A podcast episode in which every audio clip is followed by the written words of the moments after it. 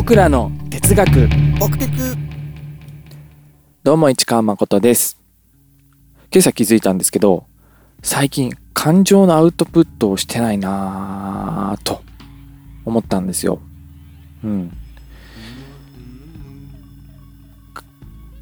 文章を書かなくなったっていうのが大きいかな。うん。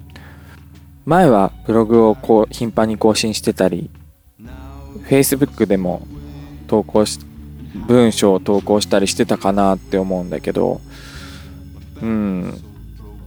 ブログもあんまり書かなくなっちゃったし SNS をあんまり発信の場として使わなくなってしまってね。うん。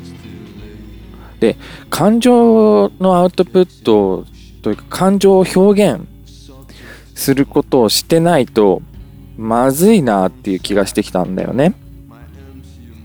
っていうのが多分感情を伴った発言発信じゃないと何を言ってるのか伝わらない？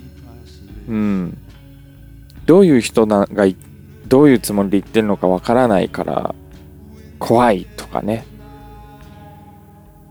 メッセージの内容そのものはいいことを言ってても感情が見えないと共感できないとかねそういうことになりかねない、うん、全く同じ言葉があっても友達の言っている言葉だったら頭や気持ちにすんなり入ってくるってあるじゃん。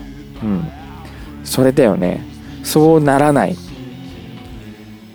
から感情を表現する媒体も必要だなと今気づいたとこなんですけど、まあ、とはいえね衝動的に感情をバッと表現したり、えー、と文脈が見えないような短い言葉でね切り本当その感情の部分だけを切り取ってアウトプットしちゃうのは危険だと思うんですよ。それは逆逆にね良くないと思うんだよね。特にあの文脈が見えないのが良くないですよね。どういうどういう背景でどういうことがありました？こういうことがあったから私は怒っています。こういうことがあったから私は悲しいです。っていう何が起きたのか？が付随しないで感情だけがボンってあってな出てくるとこれ人によってはねあらこれ俺のこと言ってんのかな？俺のこと怒ってんのかな？とか思っちゃったり、あとは自分のことだとは思わなくても、あ、きっと俺のことも嫌いだろうな、みたいな連想されちゃったりすることもあるよね。そういう感じに人を不快にさせちゃうのは不本意だと思うから、うん、そういう意味で衝動的に感情を放り投げるのは良くないとは思うんだけど、まあ、そういう意味でさっきツイッターって言ったけど、ツイッターはどうしてもね、140字、140字目いっぱいのツイートもあんまりそもそも読んでもらえないと思うし、ツイートをね、いくつもつなげたもの、つなげないと文脈が見えてこないし、それもなかなか読んでもらえない。で一つのツイートの感情の強い部分だけが目に入るっていう風になっちゃうからツイッターそもそも向いてないよね。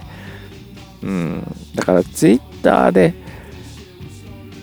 ねあの感情アウトプットする媒体何かなって考えた時にツイッターにするのはちょっと危険かなっていうのはうん。ある。あのもう瞬間的な説明できない SOS とかだったらいいかもしれないけどね。うん。説明する、それ以上の説明能力がないくて、ただ助けて、助けてしか言えないっていう心理状態、精神状態、身体の状態、環境みたいな時だったらいいのかもしれないけど、逆にそそれぐらいの場面以外でそういう使い方をする、するなっていうのが見えてくるよね。こう考えてると。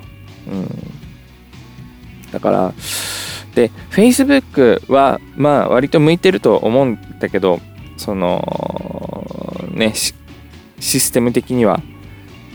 ただ大体今の日本の人って Facebook は仕事でのつながりとか家族親戚がつながってたりうん。なんかこのいい意味上っ面の整えた部分整えた表現をしなきゃいけないツールになってる人が多いよね Facebook 僕はそうです。うん。仕事の人が見てるし親戚の人も見てるしあの本音は書けないなみたいな。うん。でそうすると意味がないからね。システムとしては Facebook は向いてるんだけどつながりで考えるとなかなか使いづらいまあね逆にそういうところでも成立するきちんとしたアウトプットができるようになるのが最高かもしれないけれど。うん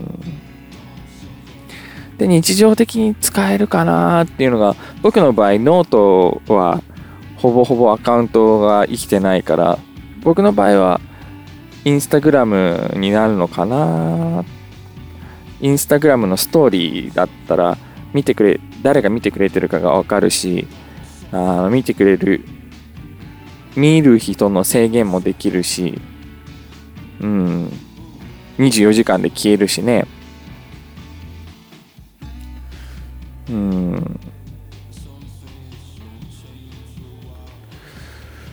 そんな読みたくない人はねあの読まずに飛ばすしって思ったりするけどうーむというとこでああでも僕はこのこのラジオを続けてるじゃないかというとこでなるべくこの番組では感情を豊かに豊かめに表現しながらお話ししていけたらいいのかな思いました。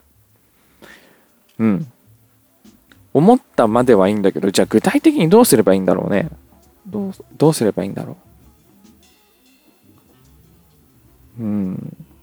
困ってる。今困ってる。悩んでる。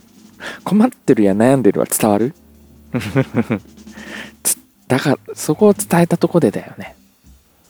うん、えー、っと今日は金縛りにあってその話をちょっと深掘りできたら面白いかなと思ったんですがちょっと時間が経ってきたのでここでエピソードを分けて次のエピソードで金縛りの話しようかなと思います。よかったら続けて聞いてください。おー天気も晴れないが心も晴れない。と正直に言った市川誠でした。それではまた。